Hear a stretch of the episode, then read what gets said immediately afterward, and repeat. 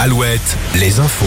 Les infos présentées par Nicolas Mézil, bonjour. Bonjour à tous. Et on commence avec le temps de ce mercredi. Toujours ensoleillé malgré quelques rares brouillards matinaux et cette fois-ci la journée sera bien plus calme puisqu'on n'aura pas d'orage, des orages qui devraient faire leur retour dimanche mais d'ici là c'est la chaleur qui s'installe, 27 à 31 degrés cet après-midi. Hier on a atteint les 32 degrés à Angers, 31 à Jouer les Tours et Issoudun, 30 à Fontenay-le-Comte, 26 à Royan. Malgré les quelques averses et orages de ces derniers jours, la sécheresse s'aggrave un peu plus dans certains secteurs, notamment en Maine-et-Loire. La totalité du département passe en vigilance, pas encore de mesures de restriction à l'échelle du département, mais la population est invitée à limiter sa consommation d'eau. Sur la côte vendéenne, une femme de 80 ans est décédée hier après-midi à Saint-Jean-de-Mont sur la plage des Demoiselles. Ce sont des témoins qui l'ont sorti inanimé de l'eau et qui lui ont prodigué les premiers secours, mais l'octogénaire n'a pas pu être ranimé.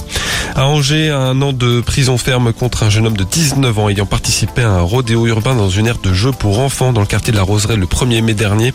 Il a également été reconnu coupable d'insultes à répétition envers les policiers, des faits pour lesquels il était en récidive.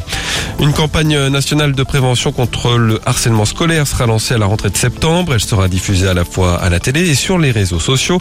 La lutte contre le harcèlement à l'école est une priorité affichée du gouvernement après le suicide de plusieurs collégiens harcelés ces dernières semaines.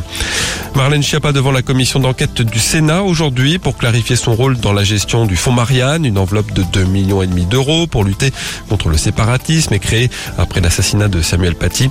Et hier, des perquisitions ont été menées chez d'autres acteurs de ce dossier, et notamment Mohamed Sifawi, ancien et éphémère directeur de la communication d'Angesco, à la tête de l'association qui a le plus bénéficié du fonds Marianne.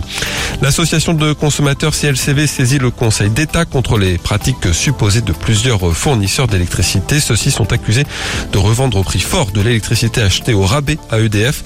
Selon le Parisien, des enquêtes sont menées par la direction des fraudes et la commission de régulation de l'énergie. Et le Sénat, de son côté, a ouvert une, une mission d'information.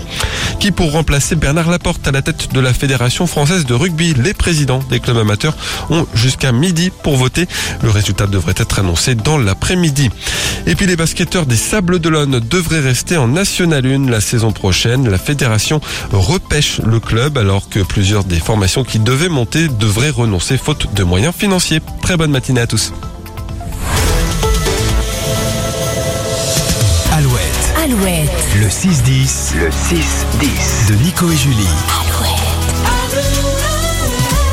Et c'est bientôt l'été Gaulois.